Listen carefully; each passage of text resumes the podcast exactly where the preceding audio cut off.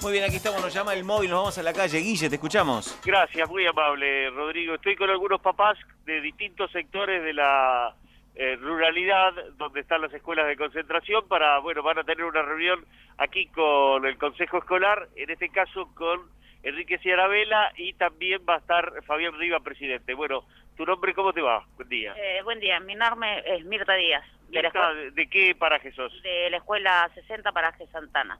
Bueno, ahí tenés, ¿qué, este, problemática tenés eh, con los, con los micros? Eh, que hasta el día de hoy los micros no están pasando el transporte eh, por la... Eh, no tienen eh, licitación, así que no están concurriendo los nenes tampoco. Son 22 alumnos, están yendo 4 por día, que en cuales 5 viven en mi casa, uno no los mando por el tema del frío, tiene problema de riñones, así que no mando.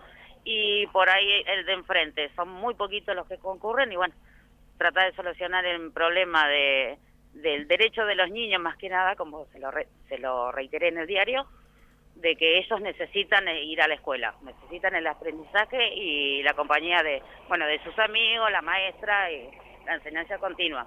En lo que va del año lectivo, ¿cuántos días fueron en realidad? Y habrán ido, no sé, tres meses a lo sumo. Fue muy pausado porque si no es el transporte que no pasa por la niebla, por ejemplo, en mi casa no quiere subir a la ruta, tiene dos kilómetros, no quiere subir el chofer a la ruta, siendo que el de la canal sí pasa. Eh, los días de lluvia tampoco pasa, así que en la semana por ahí van dos días, con por ahí van un día, y así pasa. Playita, que es el que más complicado está, que no tienen eh, medio de transporte, o sea, tampoco están eh, concurriendo ellos ni siquiera ya desde antes de, de las vacaciones, fueron muy pausados lo que fueron. Exacto, vamos a, a, consultar a algún padre más. Oh, buen día, ¿cómo estás? ¿Tu nombre? Guillermo Slamon. Guillermo, bueno, ¿por qué zona estás? Eh, estoy en la zona de la escuela número 6 de Paraje San Benito, sobre ruta 226. Bueno, también la, la misma particularidad, ¿no? No hay transporte escolar hace algún tiempo. La misma problemática. Arrancamos el año lectivo con el mismo problema, que no hay transporte, esto que trae, que los, algunos padres los podamos llevar, no, no somos todos, eh, pero no los podemos llevar todos los días, ya sea gasto económico, eh, problemas de movilidad, algunos. ¿Qué, ¿Cuántos kilómetros estás de la escuela? En mi caso estoy a 12 kilómetros de la escuela, claro. pero hay padres que están a muchos kilómetros mi caso, bueno, yo estoy, digamos, de alguna manera estoy cerca, pero hay padres que están muy complicados, están a más de 25 kilómetros. ¿Tenés confianza de que se va a resolver? Tengo esperanza, confianza, esperanza, confianza no. Confianza no. Por el momento. ¿Has hablado con los transportistas? ¿Pudiste dialogar con ellos? ¿Sabes cómo es la, la, situación? No, no he tenido la oportunidad de hablar con ellos.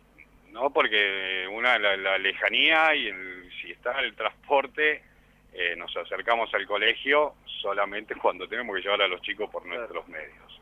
Eh, no, no he tenido contacto. ¿Es nivel primario o secundario? Pri nivel primario, en mi caso. Gracias, muy amable. No, por favor. Gracias. Bueno, este es el este es el panorama que se está dando, uh -huh. eh, Rodrigo, sí. eh, audiencia.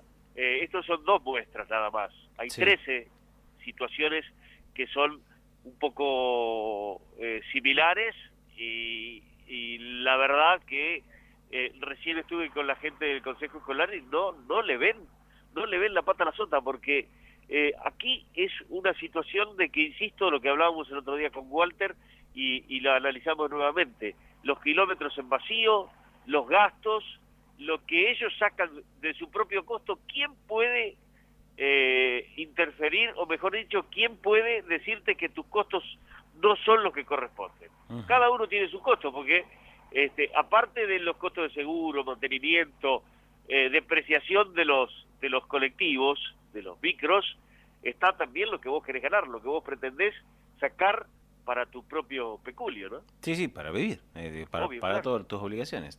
Claro. Eh, y por el servicio brindado, está muy bien. Bueno, veremos cómo va esto. Yo lo veo bastante complicado, pero bueno, veremos también porque como contábamos ayer, en la medida en que eh, quede desierta la licitación, se permite la contratación directa y esto puede dar una solución, capaz que más cara, capaz que difícil, eh, pero bueno, se puede dar que es parte de lo que hay que cumplir como proceso administrativo, así que veremos cómo queda esto ahora. Eh, hay otra cosa, Rodrigo, que ayer conocía en, dos casos que ya los transportistas, los empresarios, están buscando otro tipo de alternativa de negocio para ellos. Se abren de esto. Que, eh, se abrirían de esto. Sumamos problemática, sumamos conflicto.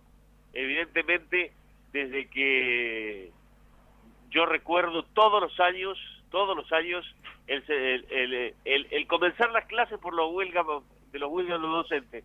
Y esto de transporte rural hace muchísimos años que se da y nadie, ningún gobierno, ningún color le ha encontrado la vuelta.